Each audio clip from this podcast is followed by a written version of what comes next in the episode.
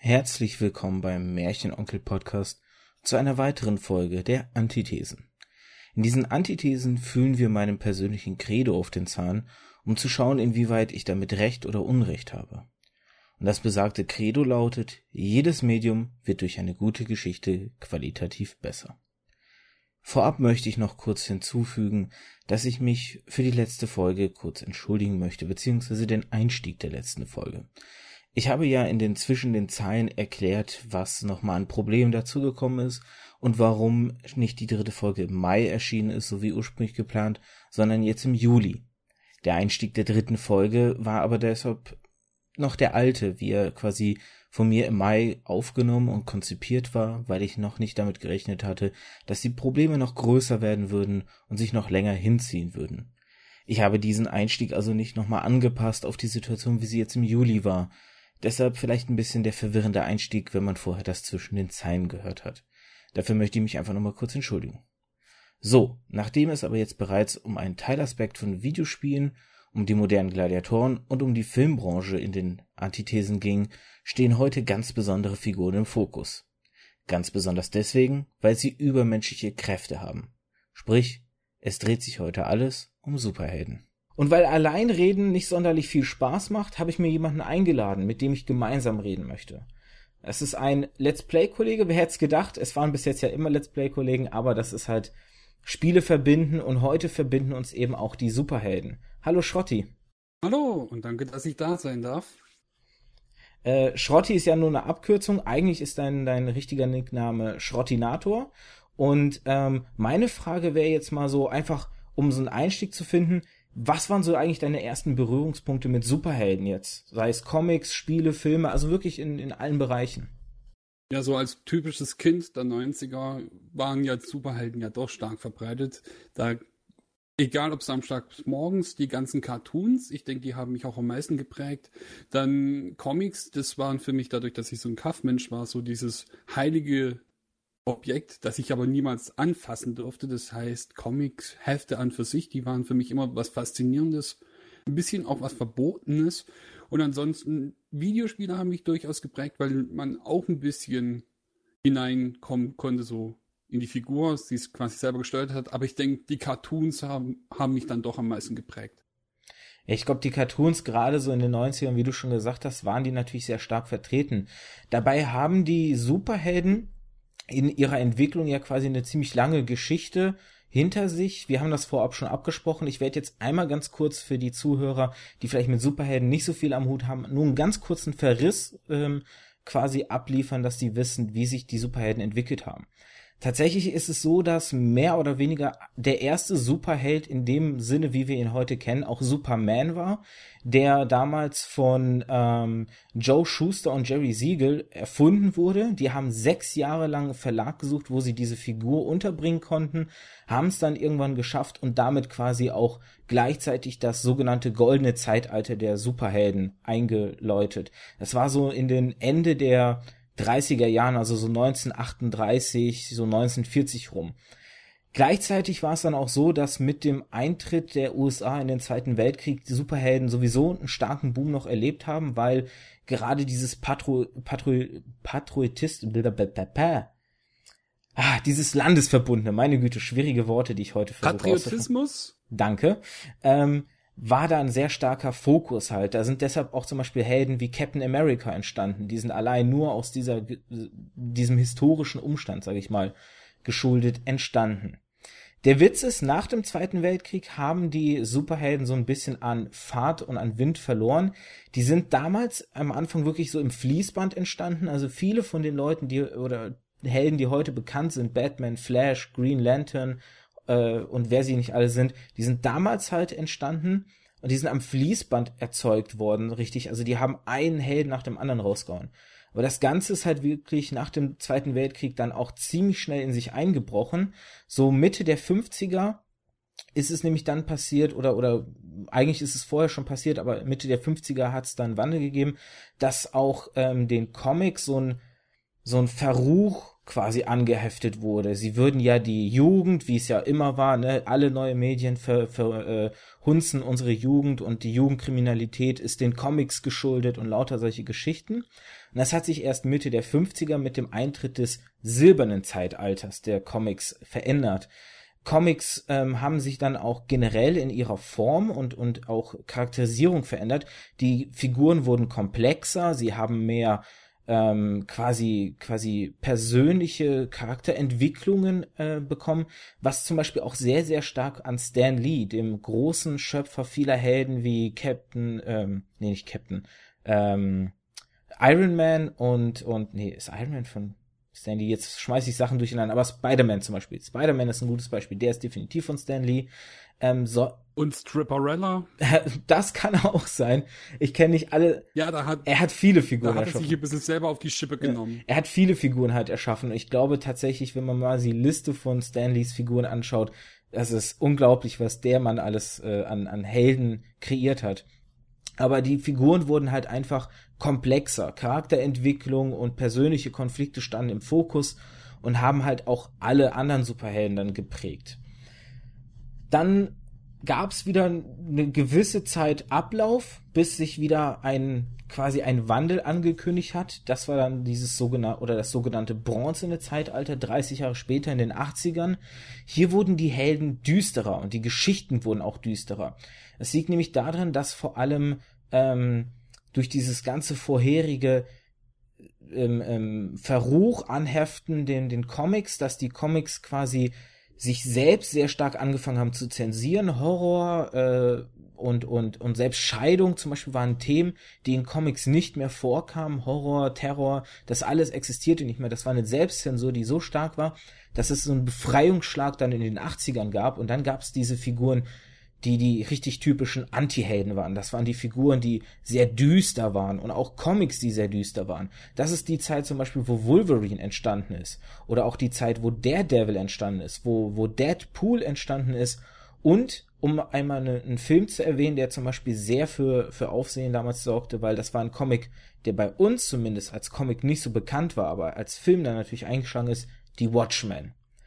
Wo die Superhelden richtig in den Wahnsinn getriebene, traumatisierte Leute waren, die, die auch sehr zerrissen waren. Also da gibt's so dieses schöne Beispiel zum Beispiel von dem Old Man, der ein Pendant auf Batman ist, der ja wirklich so als abgehalfteter Mann da irgendwie lebt, zurückgezogen und frustriert von dem Ganzen, wie die Welt die Superhelden aufgegriffen hat. Und das zum Beispiel ist ein, ein Paradebeispiel dieser düsteren Comics. Ja, und dann nicht mal ein Jahrzehnt später fang, fängt das aktuell laufende, in Anführungszeichen, Zeitalter an. Das ist das moderne Zeitalter, wo wir uns heute befinden, wo die Comics auch so sind, wie wir sie heute kennen und wo sich vor allem dieser starke Trend auch äh, der Serien, der Filme, der Spiele abgezeichnet hat. Die Superhelden sind ausge oder haben sich sozusagen ausgebreitet auch auf die anderen Medien. Und das ist das, wo du ja schon gesagt hast, wo wir auch dann, ich bin tatsächlich auch in der Zeit natürlich mit den Comics in Berührung gekommen und mit den ähm, Comic-Helden. Ich muss sagen, mein allererster Superheld zum Beispiel war Spider-Man. Und zwar mit der, ich glaube, die Serie hieß Amazing Spider-Man, wo Spider-Man nicht alleine der Held war, sondern es noch Iceman gab und noch eine Frau, die irgendwie Feuerfähigkeiten hatte. Aber ihre Namen, ihren Namen weiß ich zum Beispiel nicht mehr. Das war tatsächlich einer meiner ersten Berührungspunkte mit der Spy oder mit, mit einem Superhelden. So, ähm, so viel zum erstmal Verriss äh, über, über die Comic-Historie. Jetzt, das Thema ist ja eigentlich, oder beziehungsweise ähm, der Schwerpunkt sind aber am Ende die Superhelden und auch die Superhelden-Stories. Und natürlich die Frage, inwieweit die Handlungen vielleicht auch heute noch gut sind, weil ich meine, wir reden hier von 70 Jahren Historie, die die Superhelden-Comics durchhaben, von unzähligen Geschichten, die die Superhelden durchhaben und von unzähligen Reboots, denn dieses ständige wir müssen mal wieder neue Leute ranziehen und wir müssen uns dafür entschlacken und angenehmer machen, findet ja aktuell so ein bisschen auch wieder statt. Auf zwei unterschiedliche Weisen. Das haben wir ja, wir haben ja prima, privat schon mal gesprochen und da haben wir auch schon drüber gesprochen. Das wäre ja momentan einmal Marvel mit ihren Filmen und DC mit dem, ja, ich sag mal, kompletten Reboot. Also man kann es eigentlich wirklich ein Reboot nennen. Wie ist denn da so dein Eindruck von diesen verschiedenen Sachen oder wie viel zum Beispiel hast du da jetzt Bezug zu? Okay, dann, dann muss ich jetzt gleich mal versuchen, wie ich den Hänger schaffe. Nämlich, du hast vorhin noch was gesagt gehabt mit Deadpool in den 80ern. Und das kam, der kam das erste Mal in die 90er vor, 19, 1991. Da kann ich jetzt aber schon überleiten einmal mit äh, Film, mit dem Expanded Universe, was Marvel macht. Und zwar soll ja jetzt dann auch demnächst ein Deadpool-Film kommen. Und äh, ob es jetzt die Avengers sind, Deadpool oder oder was oder die einzelnen Mitglieder dann wie Iron Man und so weiter oder Captain America und dann mit Winter Soldier. Prinzipiell finde ich das gar nicht mal so ein schlechter Ansatz, weil man sagt dann, okay, dieses äh, Marvel Cinematic Universe, das MCU, richtig? Genau. Das ist so ein bisschen, das sagt, hey, wir erschaffen jetzt was eigenes, das kommt auf die Leinwände. Also man, es kam, glaube ich, vor ein paar Monaten oder mal so ein riesengroßer Plan an Filmen raus, ein Superheldenfilm, der ich glaube bis 1925, äh, 2025 oder so geht. Und da sieht man richtig, das wird auch richtig aufgebaut von beiden Fil äh, von beiden, also von beiden Comic-Verlägen, sage ich jetzt mal einmal von Marvel, also die Marvel-Filme und dann die DC-Filme. Und da ist ja Marvel schon so ein bisschen voraus, wo schon die Avengers stehen, während bei DC noch ähm, das, die Justice League erst noch gegründet werden muss. Das kommt ja jetzt dann noch mit Batman vs. Superman oder Superman vs. Batman. Und wichtige Details für mich, für die mich die Zuschauer dann linken können. und ja, und was mir da eben so ganz gut gefällt, ist, ist es quasi so Comics für jedermann. Für, quasi für die, die nicht wirklich Comics-Fans sind, die können sagen, okay, ich brauche mir nur die Filme anzuschauen und da wird mir alles erklärt, was ich wissen muss. Denn uns die, die schon richtig die Comics kennen, das sind dann auch so ein bisschen die Liebhaber, die sehen dann nochmal wie eine Art, äh, also wenn, wären wir jetzt bei DC, könnte das, was weiß ich, das Universum Nummer 53 oder irgendwie sowas sein. Also die haben dann quasi so ein bisschen was nochmal, wo sie sagen können, das ist so und das ist so und das ist so, aber das war anders und, Ult und Ultron, der war irgendwie mehr so und so weiter und so fort. Und von daher das Konzept finde ich gut, allerdings eben wie schon gesagt, wenn man als Zielgruppe eben nicht wirklich den Damm-Comic-Fan betrachtet, sondern eben den äh, Familienvater, der vielleicht früher damit aufgewachsen ist oder so ähnlich wie Star Wars auch so ein bisschen dank den Filmen die Möglichkeit hat, das so ein bisschen seinen Nachwuchs, weil die Comic-Fans von früher, die haben ja jetzt mittlerweile auch für äh, Kinder, die kann man da auch so ein bisschen mit ranführen, denen kann man das Tolle zeigen. Und in so einer ziemlich globalen Welt, wo quasi Filme auch mehr oder weniger gleichzeitig kommen, die typischen gut und böse Geschichten sind, mehr oder weniger die Superheldengeschichte, das geht kulturell so ziemlich immer so ein bisschen wie das Vanilleeis, das geht dann immer so relativ neutral. Von daher, ich finde es eine gute Sache, nur denke ich, dass der wirkliche Hardcore-Comic-Fan sich vielleicht ein bisschen vom Kopf gestoßen fühlt, weil es eben nicht diese Komplexität haben kann und auch diesen Umfang nicht haben kann, dadurch, dass es Filme sind. Der Produktionsaufwand und der Umfang wäre dafür viel zu groß. Da man nicht vergessen darf, pro Film sind es vielleicht zwei Stunden oder so. Da könnte man jetzt zum Beispiel vom aktuellen Ant-Man-Film nicht wirklich alles erzählen, was geht. Vor allem da wir dann mit Ant-Man dann auch wieder eine gewisse Schnittstelle haben zu, zu den Avengers dank Ultron. Also wenn man da jetzt wieder in die Datenbanken und so weiter rausschaut, wer die Comic-Hefte nicht zur Hand hat, da sieht man dann wieder, dass ja. der Mensch für die Filme wird ja vor allem eine Anpassung vorgenommen. Das muss man ja vielleicht noch kurz an der Stelle erwähnen, weil es ist ja so, dass der Ant-Man-Film jetzt ja nach Ultron erschienen ist und auch der Ant-Man an sich quasi in der Chronologie der Comics ja schon eigentlich der zweite Ant-Man ist. Nämlich Hank Pym, der ursprüngliche Ant-Man, ist ja, taucht ja auch in dem Film auf, hat da Danke, aber eher so diese. Den Namen erwähnt. Danke für den Namen. Hank Pym, genau. Der hat ja eher so die, die Mentorrolle für den zweiten Ant-Man schon intus und ist auch zum Beispiel gar nicht der Erschaffer von Ultron. In den Comics ist es nämlich so, dass er der Erschaffer von Ultron ist und für das Cinematic Universe ist es jetzt ähm, Tony Stark, der der Erschaffer ist, weil hier auch einfach Anpassungen vorgenommen werden. Das heißt, es wird auch nicht wirklich versucht, eins zu eins alles zu übernehmen, sondern schon ein bisschen anzupassen auf dieses Universe, um eine gewisse Chronologie auch an Ereignissen zu ermöglichen, weil man muss ja sagen tatsächlich, dass das Cinematic Universe in gewisser Weise ja, ich möchte fast sagen, tatsächlich die 70 Jahre Comic-Historie auf eine Filmreihe quasi zusammendampft. Weil es werden halt wirklich große Sachen aus den Comics Stück für Stück alle aufgegriffen. Da sind dann halt so Sachen bei, wie jetzt zum Beispiel eben Ultron und jetzt auch später noch Thanos und, und auch der Civil War mit, ähm, mit Captain America, der im dritten Teil angegriff, äh, aufgegriffen wird. Das ist ja wirklich, das sind große Meilensteine der Comics, die ja zusammengestampft werden für diese Filmreihe. Und was man auch nicht vergessen darf, ist, es spielt ja alles im selben Universum statt wie Spider-Man. Jetzt Spider, wie Amazing Spider-Man war ein eigenes Ding, weil das war ja eine Sony-Produktion. Also anderes Produktionsfirma. Aber wie schaut's aus mit Spider-Man? Wie schaut's aus mit den X-Men und so weiter? Wie schaut's aus mit den Fantastic Four? Das, das, das sind jetzt noch alles Fragen, die, auf die ich echt neugierig bin, wie das ausschaut mit dem ähm, Cinematic Universe, ob die dann hingehen und das quasi irgendwie dann zusammenführe, dass das dann am Ende wirklich so komplex wird wie mit den Filmen oder dass sie sagen, okay, das Cinematic Universe hat den Fokus jetzt auf die Avengers und der Mitglieder. Das kann ich dir zu einem Teil beantworten sogar. Hinzufügen. Das kann ich dir, schon, dass ich an der Stelle reingefallen bin, aber das kann ich dir zu einem Teil beantworten. Das, du hast es selbst eigentlich schon angesprochen. Das Problem sind die rechte Geschichten. Äh, Marvel ist es nämlich vor ein paar Jahren finanziell gar nicht mehr so gut gegangen und dann haben sie halt angefangen, die Filmrechte ihrer Helden an verschiedene Studios zu verkaufen.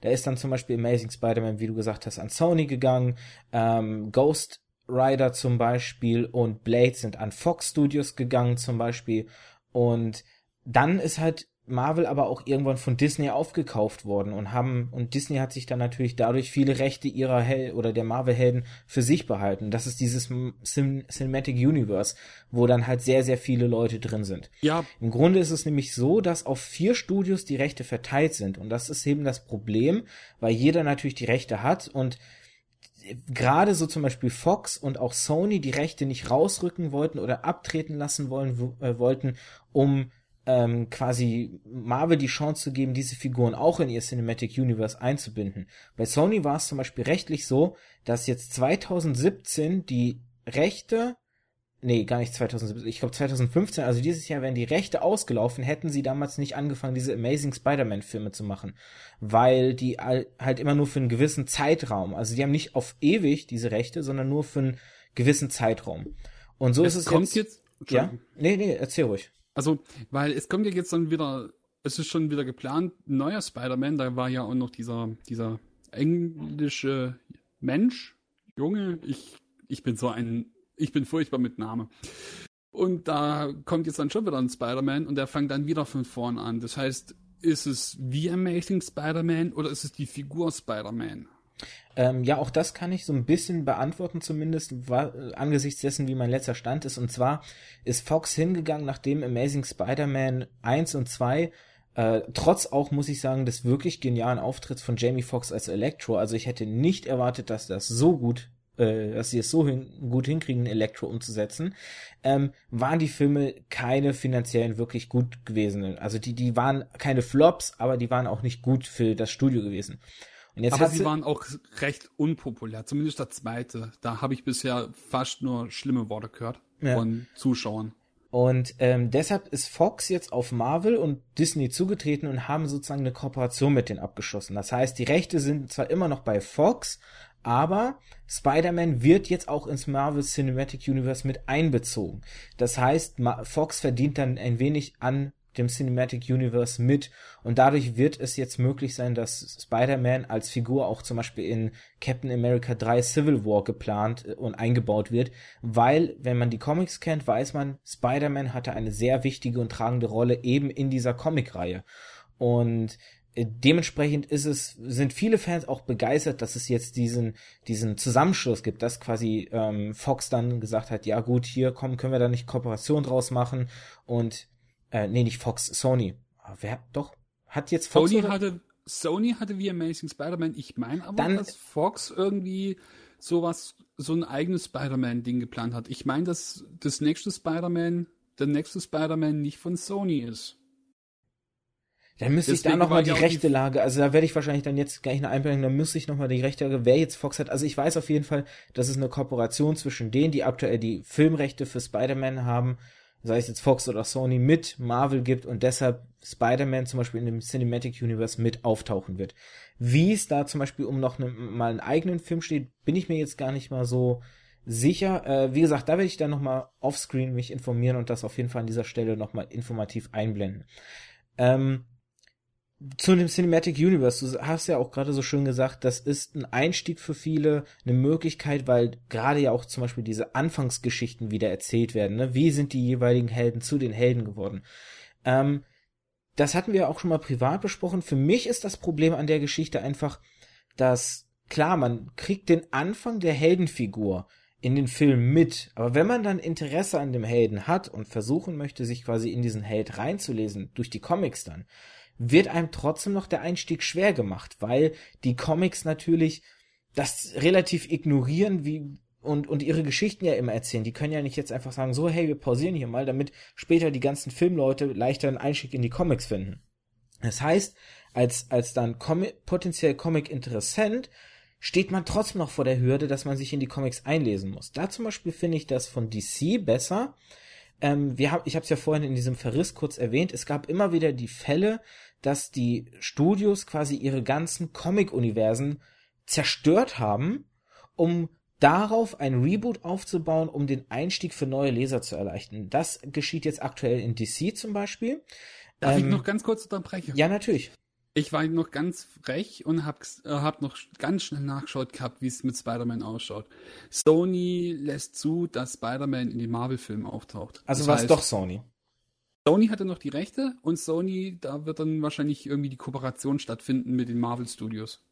Ja, dann war es doch Sony, weil ich habe Fox die okay. ganze Zeit vorhin gesagt, da habe ich dann natürlich ein bisschen Unsinn er erzählt, weil Fox hat äh, Fantastic Four und die haben ja jetzt schnell nochmal einen Fantastic Four Film gemacht, damit die Rechte nicht bei ihnen auslaufen und sich jetzt die Rechte verlängern, was meiner Meinung nach äh, nicht unbedingt die klügste Idee war. Da finde ich, hätten sie es wie Sony machen sollen und lieber Kooperation schließen sollen, damit die Fantastic Four auch zum Beispiel in dem Cinematic Universe rein können und dann Fox darüber quasi lieber den dicken Fisch äh, an, an finanziellen Mitteln einkassiert. So, ähm, ja genau, wir waren bei DC. Äh, DC macht ja momentan wirklich so, dass sie auch diesen so ein Universum äh, oder Universums Super-GAU äh, durchführen und alle Welten quasi wieder wieder auf Reboot setzen und wieder zerstören, damit darauf fußend Leute einen leichteren Einstieg finden.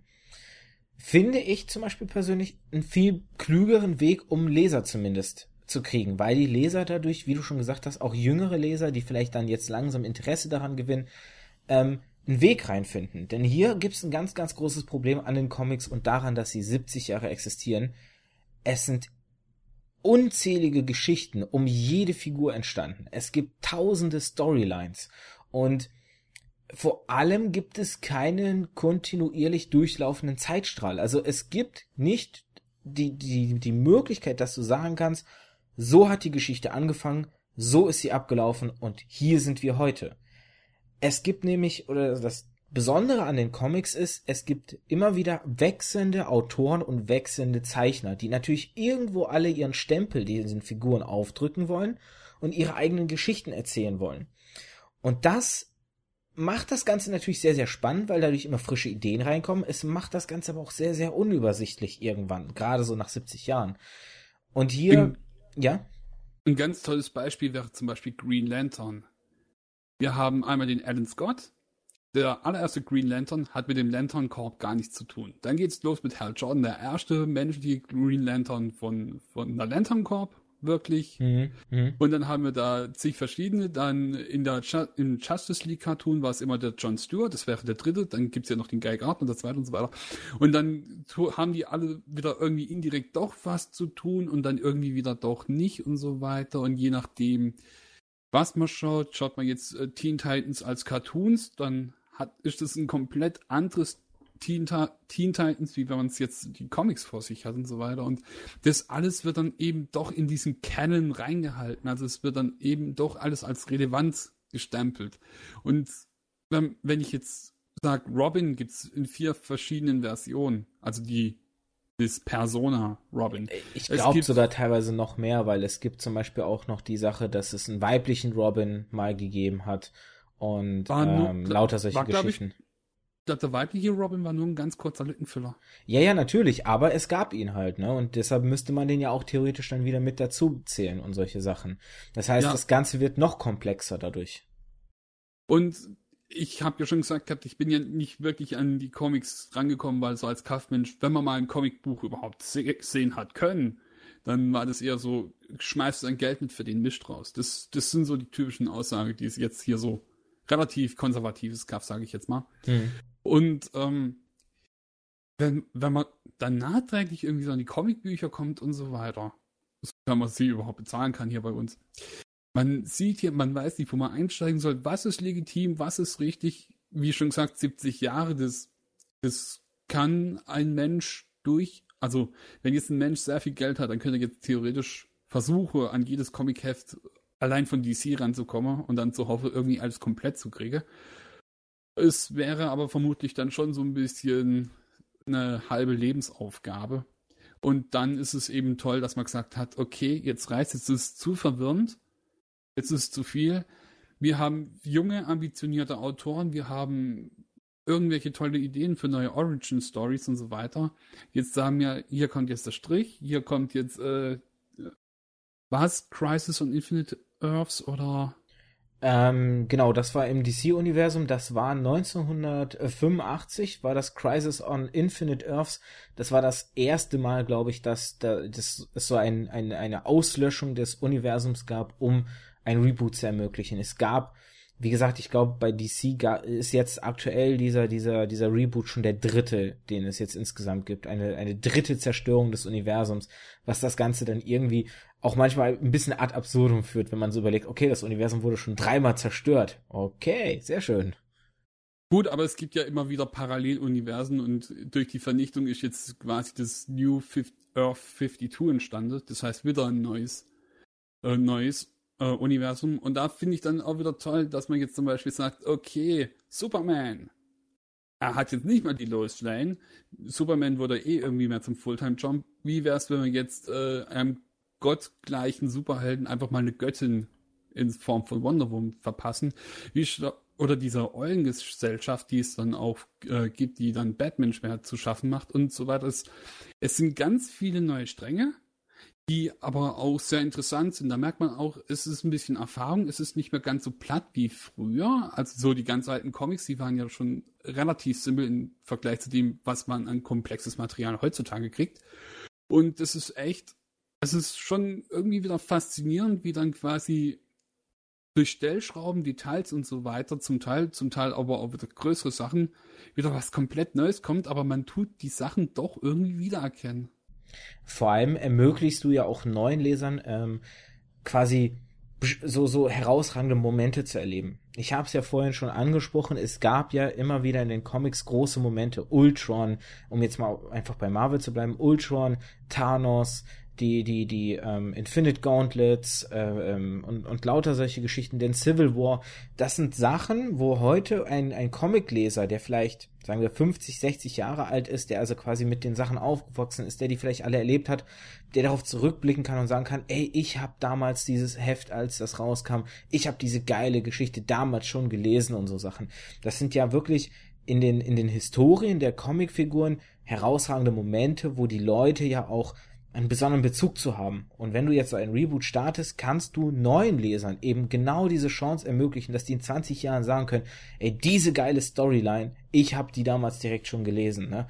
Dass du ermöglicht wieder ein, ein solches eine, eine solche Verbindung mit dem Comic und mit der Comicfigur einzugehen. Weil wenn ich überlege, ich kann natürlich aus heutiger Sicht ähm, große, große Storylines nachlesen, die damals passierend sind. Ähm, um hier als Beispiel zu nehmen, weil ich ein großer Batman-Fan bin, The Killing Joke. Einfach die Geschichte, wo, wo der Joker Barbara Gordon in den, ähm, das Rückgrat zerschossen hat, äh, sie querschnittsgelähmt war, er quasi Jim Gordon, den Vater, den Police Commissioner, ähm, gelockt hat, quasi in eine Falle, um, um ihn quasi äh, äh, ja rasend zu machen und, und sein, sein, sein, ich sag mal jetzt, ähm, äh, Prinzipien äh, seine Prinzipien über Bord zu werfen, diese herausragende Geschichte wirklich mit auch teils sehr genialen Monologen, die es, die es da gibt. Ähm, so eine Geschichte, die kann ich natürlich heute rückwirkend lesen, aber es ist immer was anderes, wenn man quasi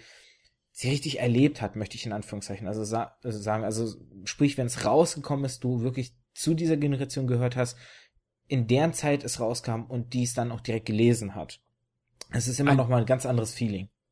Ein Beispiel dafür wäre jetzt auch was noch relativ aktuelles. Quasi Superman kriegt in Anführungszeichen eine neue Fähigkeit. Das ist ein ziemlich großes Ding, weil er ist ja schon dieses Kräftige.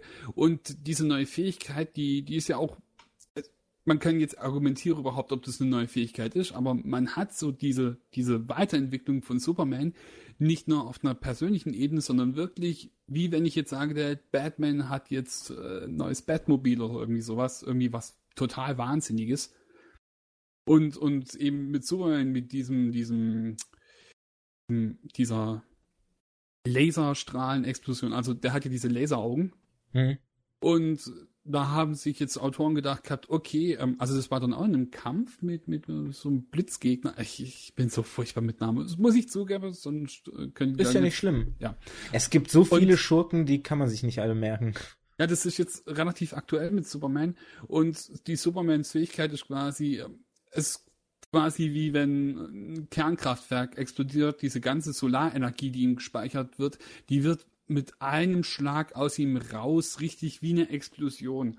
Und was dann, was dann noch richtig Kraft, äh, was noch richtig mich beeindruckt hat, so richtig, wo es mir so ein bisschen das Hirn wegflogen hat, so, so dieser mhm. blowing your mind away Ausdruck. Superman war dann quasi wie alle leer und er war dann wirklich oder er wurde dann quasi dadurch so richtig zum Mensch, also so diese, diese Superfähigkeiten, die durch die Sonne und so weiter entstanden sind. Tanks hundertprozentig leer. Jetzt musste er sich quasi erst wieder aufladen, wenn man so will, salopp ausgedrückt. Und in der Zeit ist er dann auch wirklich ein Mensch. Also nicht nur auf dieser mentalen Ebene, nicht nur durch diese persönlichen Probleme und so weiter, die er immer hat, so quasi ein Gott mit menschlichen Problemen, sondern auch wirklich physisch. Und ich muss sagen, das ist, das ist ein Superman, den hat man normalerweise dann nur in der ähm, Echtverfilmungsserie gehabt. Also diese Echtserie ähm, Superman, die Abenteuer von Lois und Clark. Mhm. Wenn dann quasi immer die, die, das Licht weggemacht worden ist, weil da hat man auch mal normale Schurken gehabt und so weiter. Und dann hat man einfach den Plan gehabt, irgendwie, okay, jetzt tun wir ihn ins Dunkeln locken. Oder auch in Filmen und in Cartoons und Comics und so weiter war es dann auch so, dass man mal ähm, quasi rote Sonnenstrahlen benutzt hat, beziehungsweise Waffen gebaut hat, die dieses Licht wie von einer roten Sonne weil im Gegensatz zum Kryptonit schwächt es ihn nicht, es nimmt ihn einfach nur diese Kräfte weg. Ja, das liegt also, daran, äh, in der Story wurde das damit erzählt, dass äh, Krypton, der Planet, wo ja Superman herkommt, Nämlich Hat ja eine, rote Sonne, äh, eine rote Sonne gehabt, genau. Und die gelbe Sonne bei uns ist das, was ihm den Superman-Effekt ja gibt, diese Kräfte. Und die rote Sonne nimmt ihm die Kräfte, weil es macht ihn ja in den Status wie auf seinem Planeten. Denn auf Krypton waren die Menschen normal, in Anführungszeichen. Sie hatten diese Kräfte eben nicht. Ja, und, und, und eben, dass er jetzt eben auch noch diese Superfähigkeit hat und eben diese, diese Abhängigkeit von der Sonne nochmal ganz besonders hervorgehoben wurde. Und das auch noch mit der neuen Fähigkeit. Das hat mich dann schon sehr beeindruckt. Und wenn es jetzt nach den alten Comics gegangen wäre, glaube ich, hätten wir das wahrscheinlich nicht erlebt. Weil jetzt ein neues Universum, die, die Regeln sind komplett blank. Man darf jetzt nochmal alles Mögliche experimentieren, zumindest zu einem gewissen Grad. Und es sind jetzt auch noch andere Autoren. Das heißt, man ist nicht mehr so stark gefesselt an dem, was, worauf man aufbauen muss, sondern man darf eben nochmal von vorne anfangen. Und es ist nicht nur toll für die Comicleser, die dann quasi diese Momente erleben dürfen, sondern auch noch für die Schreiber, weil die jetzt vollkommen neue Momente erschaffen dürfen. Und ich glaube, das merkt man dann auch. Da möchte ich zwei Punkte kurz zum, zum Ansprechen bringen. Äh, ein Punkt, äh, quasi noch ein Vergleich Du hast ja jetzt natürlich Superman als DC-Figur. Äh, solche ähnlichen Entwicklungen gibt's natürlich bei Marvel auch aktuell. Da sieht man es halt ganz stark zum Beispiel daran, dass Thor jetzt als weiblicher Thor neu interpretiert wird oder dass zum Beispiel bei Captain America gesagt wird, so dieses Superhelden-Serum, was ihm gespritzt wurde, das verliert seine Wirkung und deshalb wird jetzt Falcon, sein, sein Sidekick sozusagen zu Captain America aufgestuft, wodurch man ja auch den ersten schwarzen Captain America hat. Das heißt, solche Neuinterpretationen müssen natürlich irgendwann auch immer mal mal wieder entstehen, um auch diese, die Superhelden selbst frisch zu halten und interessant zu halten. Aber um auch auf diesen Punkt zu kommen, den du natürlich jetzt angesprochen hast, den wir auch vorher schon angesprochen hatten, die unterschiedlichen Schreiber, das ist halt das Problem. Und hier möchte ich mal einen ganz kurzen Vergleich, nur weil dafür soll es dann nochmal später extra eigenen Podcast geben, äh, aber so einen kurzen Vergleich in Richtung Manga-Szene, wo man es ja wirklich hat, dass ein Mangaka über Jahrzehnte hinweg an einer Geschichte schreibt und deshalb eine gewisse, ein gewisser roter Faden wirklich von Anfang bis Ende durchherrscht, der den Comics einfach nicht gegeben ist, weil einfach zu viele verschiedene Leute dran gearbeitet haben. Würdest du sagen, das eine ist besser als das andere? Jetzt mal ganz provokativ gefragt. Nein, das eins besser ist als das andere nicht. Und es gibt auch westliche Comics tatsächlich. Ich besitze zwei Comichefte und dann noch eine Mini-Comic-Heft-Sammlung. Das Einzige, was ich besitze, und die haben das gleiche Format wie, wie bei den Mangas, wo es dann wirklich quasi projektorientiert ist. Es gibt quasi diese eine Geschichte, dieses eine Ziel und es wird komplett durchgezogen. Es hat, Im Grunde ist es eine für sich geschlossene Geschichte und Marvel und DC und also so dieses typische Comic-Hefte also Dark Horse Comics oder was auch immer auch, das ist so, da erschafft man quasi diese Basisplattform. Man erschafft quasi sowas wie ein Universum und in dem finden sehr viele Dinge statt und nicht so dieses eine geschlossene System in Form einer Geschichte. Und ich würde nicht sagen, dass das eine oder das andere besser ist. Es macht, es macht nur das eine oder das andere, in, also es macht die Dinge für verschied, aus verschiedenen Gründen interessanter, weil, wenn ich jetzt mal ein Beispiel nennen darf, One Piece, dieses ewig lang gehende, es bleibt immer wieder interessant, aber es ist auch immer diese eine geschlossene Geschichte mit diesem ein Ziel. Und wenn das Ding irgendwie in 30, 40 Jahre oder was weiß ich, wie lange der vorhat zu zeichnen, dann irgendwann fertig ist, dann hinterlässt es ein Ding und mit One Piece kann man im Grunde eigentlich nichts mehr anfangen. Dann, dann hat man dieses ganze Teufels, also kommt auch immer drauf an, wie es dann endet. Man hat dieses ganze Zeit mit den Teufelsfrüchten oder Naruto ist, glaube ich, zu Ende, oder? Ja, Naruto ist vor kurzem zu Ende. Dann, nehm, dann nehmen wir das als Beispiel. Da haben wir jetzt diese ganzen Ninjas mit diesen Zauberkräften. Also ich habe das Ende nicht gesehen, deswegen weiß ich nicht, ob das jetzt stimmt oder nicht. Und dieses ganze Brachling, man hat diese ganzen Reiche und so weiter aufgebaut, dieses ganze komplette System. Naruto ist rum, kannst du in die Tonne werfen, weil er hat keinen Anwendungsbedarf mehr, außer vielleicht für irgendwelches Merchandise oder so. Oder wenn jemand sagt, hey, äh, tolles Ding, da wieder ein paar Filme drumherum mache oder darf ich das nochmal aufgreife oder so.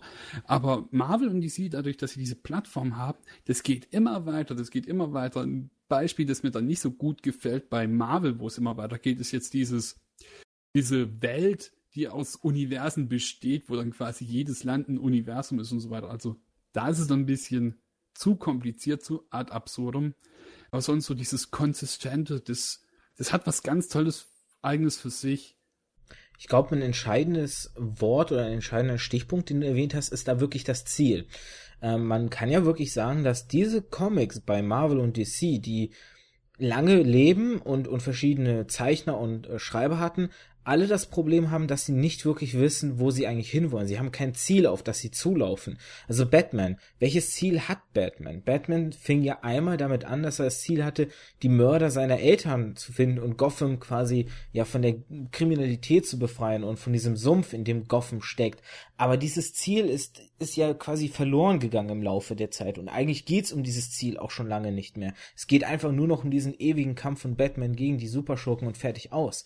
Während zum Beispiel auch, ähm, du sagst ja selbst, es gibt ja auch durchaus westliche Comics, die eine konsistent durchlaufende Story erzählen und die irgendwo ja auch ein Ende finden werden, weil sie auch ein Ziel haben, auf das sie zuarbeiten.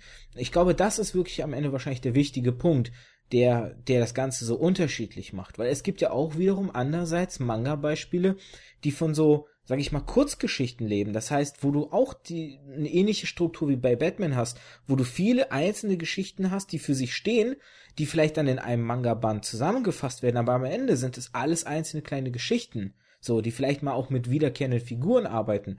Aber es, auch da fehlt dann dieses Ziel und dadurch hast du dieses Episodenhafte. Ich würde gern noch so ein bisschen äh, zu sprechen kommen, weil wir ja jetzt schon echt viel abgedeckt haben. Ich würde gern noch ein bisschen auf bestimmte Helden eingehen. Einfach weil sie für mich auch verschiedene Stereotypen wiedergeben, quasi wie man einen Helden interpretieren kann und wie man einen Helden darstellen kann. Ganz zu Anfang würde ich da einfach mal, weil wir ihn schon angesprochen haben, Deadpool nehmen. Das Besondere an Deadpool, und ich würde wirklich sagen, da ist er mit einzigartig in der kompletten westlichen Superhelden-Comic-Geschichte. Das Besondere an ihm ist ja, dass er die vierte Wand durchbricht. Sprich, er agiert und interagiert ja gezielt mit dem Leser und er spielt ja auch damit, ähm, dass er ja weiß, dass dieser Leser dort existiert. Was ja so insofern sehr witzig ist, weil er dafür wiederum von allen anderen in seinem Umfeld als verrückt gehalten wird und, und nicht ernst genommen wird. Obwohl er ja sozusagen witzigerweise der Einzige ist, der durchblickt. Wie empfindest du Deadpool? Also so als Figur, findest du ihn spannend? Wie findest du sein Konzept? Was sind da so deine oder deine deine deine Gedanken zu einfach mal?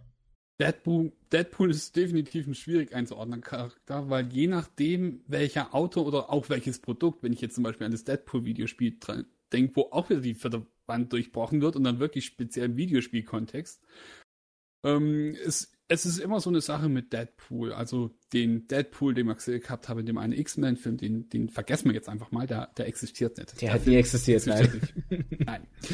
Auf geht.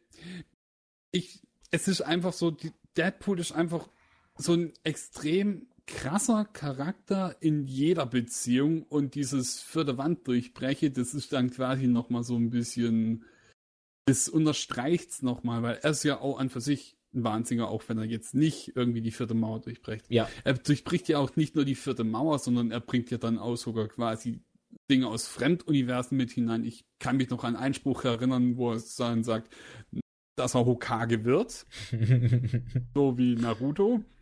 Und, und das ist, un, es ist unglaublich, weil man, man, man mag ihn dadurch auch so in gewisser Art, weil so einen wirklich verrückten Deadpool, der theoretisch gar keine Grenzen hat durch den Healing-Faktor und so weiter und er gleich aus zwei Gründen nicht sterben kann. Einmal wegen seinem Healing-Faktor und dann noch, dass er, ich glaube, von Thanos war es, Hausverbot hat zum Sterben, weil er quasi diese Liebesbeziehung zum, zum Tod hat und der Kollege eifersüchtig ist. Also die Argumentation für, für das Hausverbot zum Sterben finde ich eigentlich sogar noch besser. die, pa die ist, passt auch also Das ist sehr kreativ. Die passt. Es ist sehr kreativ gewesen, ja. Und eben dieses vierte Mauer durchbreche finde ich richtig, zu, richtig toll und es ist aber auch wieder ein sehr tragischer Charakter, weil er wird ja quasi permanent durch diesen Krebs zerfressen, was ihn ja auch so wahnsinnig macht. Und er leidet ja auch quasi permanent, weil im Grunde funktioniert Deadpool nur so, weil quasi der Zellverfall und der Zellaufbau und im Gleichgewicht sind. Es, deswegen hat er als einziger bei diesem Experiment überlebt. Ja. Bei anderen war es dann so, die Zellregeneration war dann zu als dermaßen heftig, dass es quasi die Leute da auch umgebracht hat. Und dann gibt es ja noch diesen einen Deadpool-Comic, in dem er die Universen vernichtet. Liest sich teilweise wie ein bisschen Fanfic, aber es ist sehr interessant, die Idee, wenn er dann quasi richtig, also wenn er dann quasi Amok läuft, wenn er richtig, wenn er dann endgültig böse wird. Vorher war er ja nur so Söldner. Er war zum Teil schon böse und ist auch sehr grausam, aber es war nicht so, dass er jetzt wirklich ein dediziertes Ziel gehabt hat, okay, ich muss jetzt alle töten. Und in dem Film, oder Comic war es, Comic-Blödsinn-Film, war es dann so, da hat er ja dann wirklich dann quasi diesen, diesen Mindbreak gehabt mit diesem, diesem, ah, wie hieß, ah, wie heißt denn der eine Zwerg mit so Gedankenkontrolle? Schauen Bösewicht. Ähm, ich komme auch nicht gerade auf den Namen, aber ich weiß, wen du meinst. Weil, weil der hat es dann bei ihm ausgelöst gehabt und dann ist dann diese vierte Mauer mit diesen Textboxen aufgetaucht gehabt. Das war dann auch eine neue Stimme, die er gehört gehabt hat.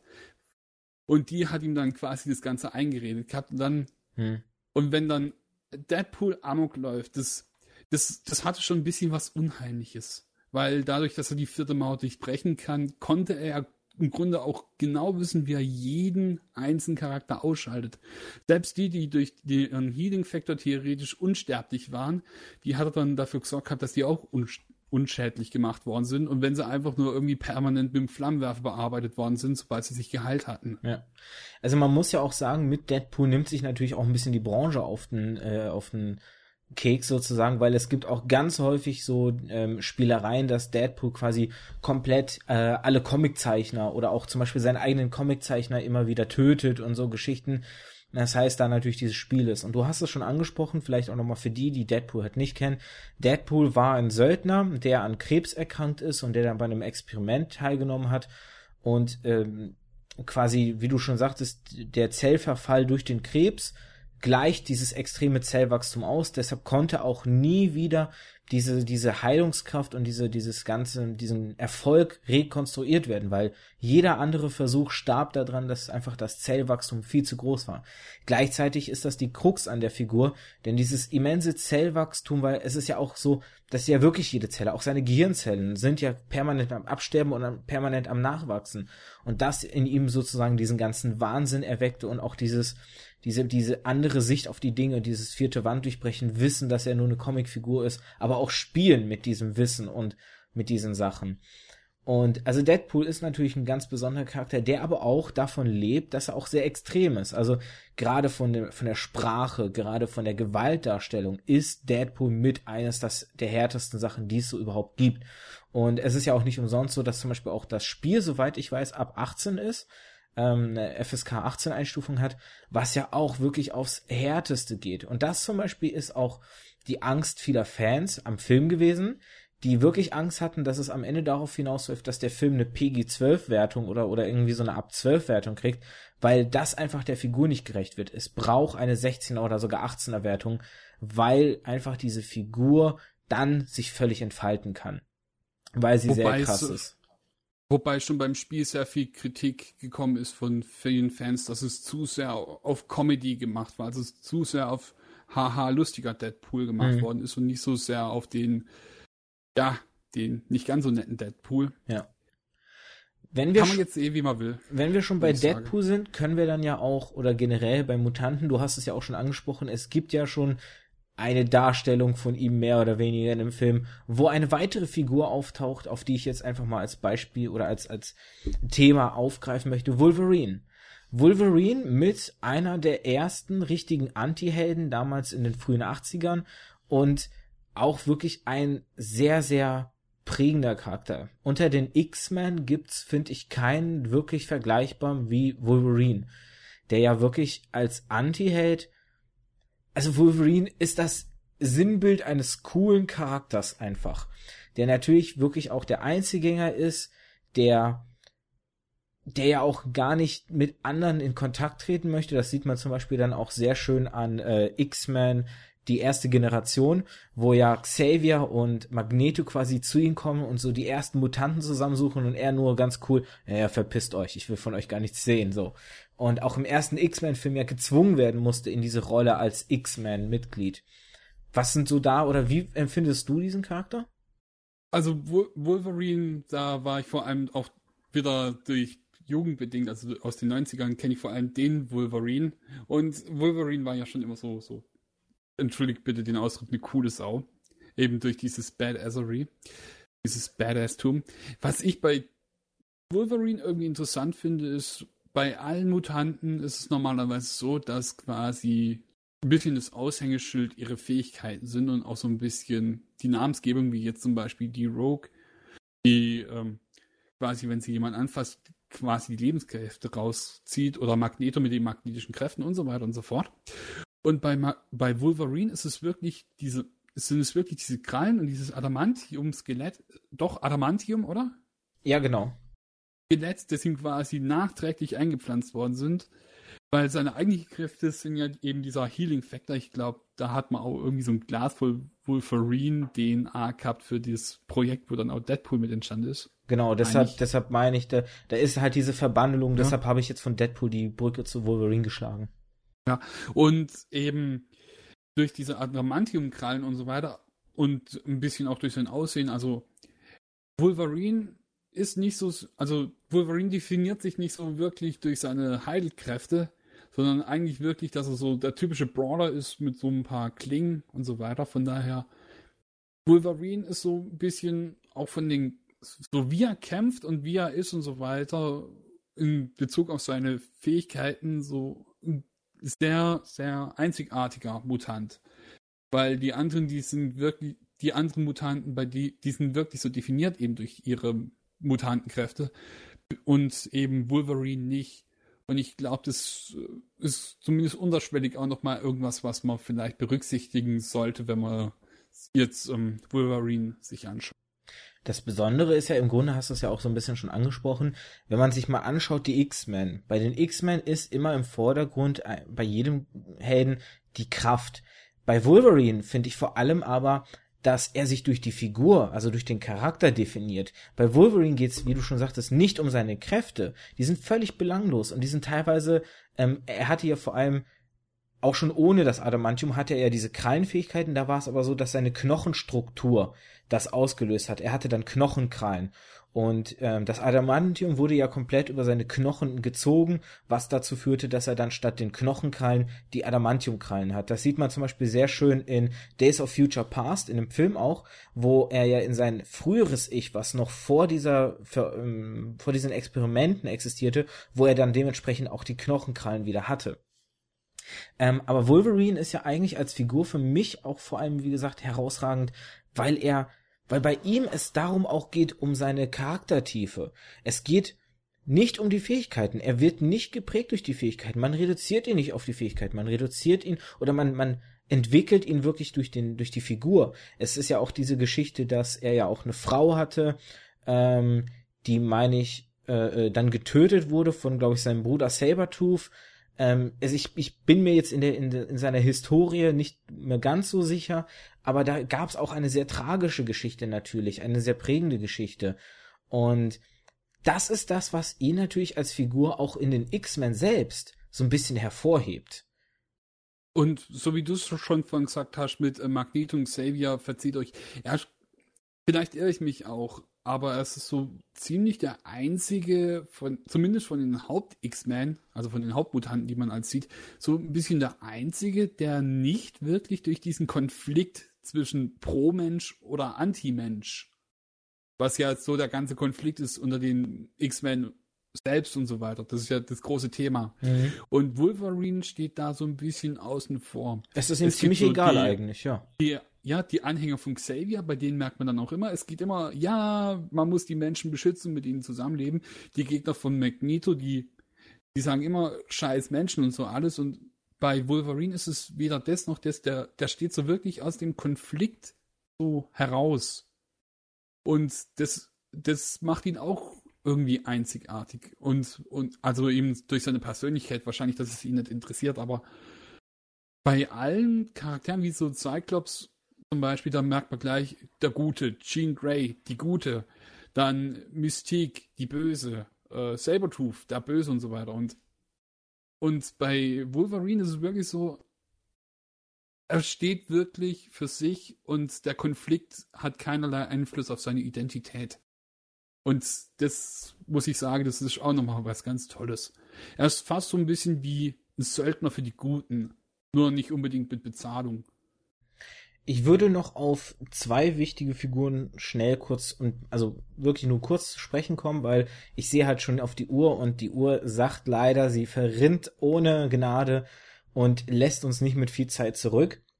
Ähm, das Thema macht leider zu viel Spaß. Ja, vielleicht kann man ja noch mal eine zweite Folge hinten dranhängen, ähm, weil wir ja jetzt zum Beispiel auch kaum auf wirklich die Filme und auf die Spiele zu sprechen gekommen sind. Aber so ist es halt. Manche Themen haben viel Stoff. Ähm, als Gegenstück zu Wolverine, der ja so der Anti-Held ist, der ganz klassische Held. Und hier als Sinnbild Superman und, und Captain America. Hat für dich so dieses klassische Heldentum, so der, der, der Held, der strahlende Held, hat das irgendeinen Reiz noch für dich? Wie gesagt, einmal so kurz und knapp. Ja, vor allem, weil sie eben nicht nur typische Helden sind, sondern extrem wichtige Hoffnungssymbole und auch wirklich die Assoziation besteht bei den Menschen. Sterben die, stirbt die Hoffnung. Ja, das ist gerade bei Captain America natürlich, äh, wo wir das ja eben schon angesprochen haben im Zweiten Weltkrieg, ne? Er ist das, das Symbol des Landes, äh, ist das natürlich auch sehr, sehr stark verbandelt. Und bei Superman habe ich sogar noch eher den Eindruck. Ja, natürlich, weil er als G Beschützer eines ganzen Planeten auch noch gilt. Ne? Captain America hat ja wirklich den starken Fokus auf Amerika als Beschützer Amerikas. Bei Superman hast du ja wirklich eher Beschützer des ganzen Planeten. Und als letzte Figur, und diese Figur kriegt auch noch einen komplett separaten Podcast, den ich an der Stelle schon mal anteasern kann. Das äh, in der Endcard werdet ihr das Bild dementsprechend sehen. Das wird nämlich dann der nächste Podcast sein. Batman. Batman, wieso habe ich den nochmal gesondert aufgefasst? Weil eigentlich könnte der ja mit Wolverine als Anti-Held so ein bisschen stilisiert werden. Für mich ist Batman nochmal eine Sonderfigur, weil es ist ein Held ohne Kräfte. Das muss man vielleicht auch noch erwähnen. Das typische Bild des Superhelden ist ja der Held, der aus irgendeinem Anlass besondere Kräfte hat. Spider-Man durch den bis einer radioaktiven Spinne die äh, Spinnenkräfte, ähm, Superman durch seine, seine, sein außerirdisches Dasein, ne, seine Superkräfte, Captain America durch das Serum, Thor, weil er ein Gott ist. Batman und man könnte dann Iron Man noch halt hinzunehmen, weil der bei Marvel quasi das Pendant dazu ist. Batman zeichnet sich ja dadurch heraus, dass er keine Kräfte in dem Sinne hat. Er ist einfach nur ein sehr kluger Mensch, der auch sehr gut ausgebildet ist, aber der hauptsächlich seine Besonderheit aus seinem vielen Geld zieht, weil er sich damit ja diese vielen Gadgets dann quasi herstellt, seinen besonderen Panzer, sein besonderes Fahrzeug, seine seine ähm, Stadt Stadt äh, Stadt sage ich genau äh, Stützpunkte und dergleichen. Und vielleicht noch seine Intelligenz, die, die über Bücherwissen hinaus. Ja, genau, die Intelligenz hatte ich am Anfang erwähnt. Das ist ja, deshalb wird er ja auch als der moderne Sherlock Holmes gern dargestellt, so der moderne nur, große Detektiv. Es, es, klang halt nur so, dass es jetzt nur Geld wäre. Nee, aber das ist ja so das, was, was erstmal auf den ersten Blick das, das Sichtbare ist, ne? Dass seine, seine Besonderheit eben seine vielen Gadgets sind, die quasi sein, sein Wirken ermöglichen und erleichtern. Ein Anti-High-Spray. da spielst du natürlich jetzt auf die 50er-Jahre-Serie an. Ähm. ist, ich, also ich finde, es ist ein tolles Beispiel, auch dafür, dass Batman für jeden Mist immer vorbereitet ist. Auch wenn es jetzt dann in dem modernen Batman etwas plausibler ist, Vorbereitung. Wie ist so dein oder ähm, wie findest du so dieses Beispiel eines Helden, der ohne Kräfte auskommt? Ich finde das Konzept prinzipiell gut. Ich habe nur mit Batman ein bisschen ein Problem, dass man, dass ich, also ich habe als ein bisschen Gefühl, dass die Autoren als mal vergessen, dass Batman ein Mensch ist. Ja, das Gefühl kann man kriegen. Also wenn dann Batman ein Darkseid fertig macht, ein Stück weit, dann würde ich sagen, es ist nicht mehr plausibel, weil original in Gotham hatte er auch so ein gegnerisches Niveau, das, also so Feindniveau. Da war der Joker eben noch der Erzbösewicht. Da gab es auch sowas wie Clayface und Killer Croc, aber es waren alles Gegner, die bei denen ich, fand ich es noch plausibel, dass Batman angekommen ist. Irgendwie so, wenn es dann die Justice League man bezeichnen könnte als Batman und seine 100 Sidekicks oder so, dann ich, ich, ich finde, manchmal ist Batman ein bisschen zu omnipotent. Aber prinzipiell ein Superheld, der keine Fähigkeiten hat, das, das, also so typische Superkräfte. Ich finde es eigentlich toll, weil man kann mit dem dann auch, man fühlt sich dem auch näher. Es ist, man kann sich wirklich vorstellen, das ist ein Mensch, der wirklich was Besonderes leistet. Wenn Superman so wirklich ähm, Mut beweisen muss, also wirklich Mut beweist, dann muss es schon ein Gegner sein wie Darkseid oder irgendwas. Also es muss dann quasi gleich ein Weltenzerstörer sein, wenn man so will. Und bei Batman ist es halt quasi, ähm, er, ist, er hat auch so ein bisschen Märtyrercharakter, also er opfert sich auch gerne mal. Oder beziehungsweise er ist auch mal bereit, sich zu opfern für die größere Sache. Und er ist auch so ein bisschen, ja, nicht nur durch also nicht nur unbedingt durch seine Motivation, wie eben so angedeutet, die Rache ein bisschen mit dem Tod seiner Eltern, sondern eben auch dieses Credo und dieses trotz seiner Schwächen noch menschlich zu bleiben und das Richtige zu tun. Das Konzept an für sich von Batman finde ich also großartig. Aus ganz verschiedenen Gründen. Ich denke auch, dass es auch toll ist, dann aus ähm, Autorensicht, dass man dann nicht immer gleich das typische Schema F von Superheld, Superbösewicht in die Hauen sich auf die Schnauze macht. Allerdings ähm, habe ich das Gefühl bei Batman, dass die Autoren als mal vergessen, dass Batman wirklich ein Mensch ist und auch diese ganzen Idee von den Detective Comics und so weiter als gern mal vergessen wird. Vor allem dann, wenn's, äh, wenn Batman innerhalb der Justice League agiert, wird es so ein bisschen vergessen, was ich irgendwie schade finde. Mensch, das Thema ist so umfangreich. Wir sind eigentlich auf meine provokative Frage auch noch nicht mal richtig zu sprechen gekommen und haben trotzdem schon die Stunde gefüllt. Wir müssen uns definitiv noch mal hinsetzen und dann noch mal ein bisschen drüber reden, denn im Grunde haben wir uns jetzt hauptsächlich natürlich die Akteure angeschaut, die Superhelden und noch gar nicht mal richtig den Blick auf ihre Geschichten werfen können. Wir haben jetzt am Ende natürlich ein bisschen angeschnitten mit den, mit den verschiedenen Formen, wie die Figuren sind, äh, mit Wolverine, mit Deadpool, mit Superman, mit äh, Batman, welche, welche vor allem Erzählstrukturen es gibt, aber so richtig auf die Handlung sind wir noch nicht zu sprechen gekommen. Wie gesagt, ich finde, da müssen wir auf jeden Fall nochmal nachhaken und nochmal vielleicht einen zweiten Teil bei Gelegenheit gemeinsam aufnehmen. Wenn du natürlich Nur Lust und Laune Jahre hast. lang nicht. Nur 70 Jahre lang dann nicht. Nee, so lange müssen wir nicht unbedingt warten. Also, vielen Dank, dass du bei, dabei warst und ich hoffe, du hattest ein bisschen Spaß hierbei und dass ihr auch dabei Spaß hattet, liebe Zuschauer. Es war richtig großartig. Ich muss mich auch nochmal ganz herzlich dafür äh, bedanken, dass ich eingeladen wurde und dass ich anscheinend doch mich ein bisschen qualifiziert habe in der Bewerbungsrunde, wenn ich jetzt mal ein bisschen frech formulieren darf. Und wenn die Zuschauer gerne mich noch ein bisschen quaken hören möchten und äh, das Thema doch nochmal aufgegriffen wird oder vielleicht auch ein anderes Thema, dann würde ich mich wahnsinnig freuen, wenn ich nochmal kommen darf. Wie gesagt, gerne, weil wie gesagt, also gerade hier müssen wir auf jeden Fall noch einen zweiten Teil und dann habe ich es ja auch angedeutet, auch nochmal so ein bisschen Vergleichsmöglichkeiten zum Manga äh, sind da vorhanden, die man sich ein bisschen genauer nochmal anschauen kann.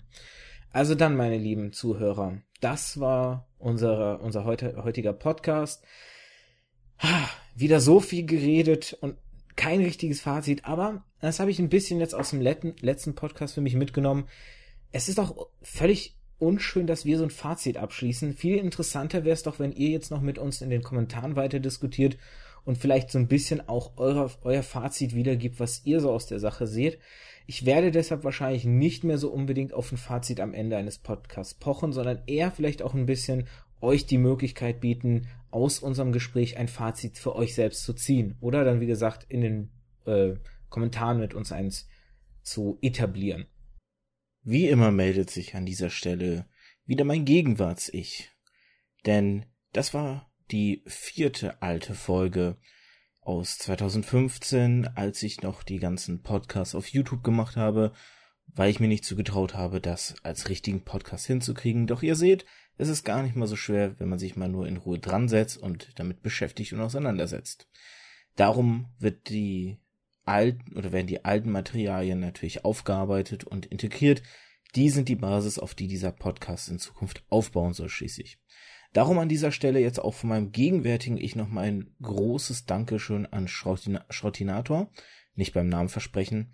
Ich hoffe, dass wir diesen zweiten Teil, der jetzt seit drei Jahren überfällig ist, irgendwann noch mal nachholen können. Wir haben gesagt, wir wollen keine 70 Jahre warten, aber drei davon haben wir schon abgehakt. Das sieht nicht gut aus. Ich hoffe, dass, wie gesagt, der zweite Teil bald nachfolgen kann, wenn der gute Schrotti weiterhin noch Lust hat. Und ich möchte an dieser Stelle auch noch kurz eine Sache aus dem zwischen die Zeilen korrigieren. Das ist mir nämlich gerade noch mal eingefallen und das habe ich am neuen Intro oder neuen Einstieg vergessen zu erwähnen, deshalb mache ich es jetzt noch mal kurz an der Stelle. Ich habe beim zwischen den Zeilen erwähnt, dass quasi mit Folge drei des äh, Podcasts noch neun alte Folgen übrig wären. Das stimmt nicht so ganz, denn ich habe einen Fehler gemacht, beziehungsweise eine Sache vergessen. Ich habe damals, als ich das Ganze auf YouTube gemacht habe, als sechste Folge einen Podcast oder eine Folge über Handlung, wie äh, äh, äh, Geschichten erzählen und Handlung in Indie-Videospielen äh, machen wollen. Und den Gast, den ich damals dafür angesehen habe oder angedacht habe, mit dem ist es nie zu dieser Folge gekommen. Ich habe deshalb aber die Nummer 6 übersprungen, weil ich sie, wie gesagt, immer als sechste Folge nachreichen wollte. Das heißt, es gibt diese Folge 6 nicht zum Nachreichen bis heute. Das heißt, die Folgen Nummer 7 bis 12 werden in der Zahlenreihenfolge 1 nach vorne rutschen, werden nachgereicht und es sind somit also nicht fehlende neun Folgen gewesen, sondern fehlende acht Folgen. Dieses Thema aber, das will ich immer noch machen. Und ich habe auch einen neuen Gast, den ich dafür in Betracht ziehe, eine andere Person, die ich inzwischen in diesen drei Jahren kennengelernt habe, die für mich genauso gut da in dieses Thema reinpasst und bestimmt genauso gut über dieses Thema reden kann, wie der Gast, den ich vorher äh, angedacht habe. Darum, die Idee ist nicht weg, aber es wird keine alte Folge sein, es wird eine, ein neue, neues Konzept, eine neue Folge sein, oder beziehungsweise eine der Gegenwartsfolgen, wenn ich so eine Zeitunterscheidung machen darf.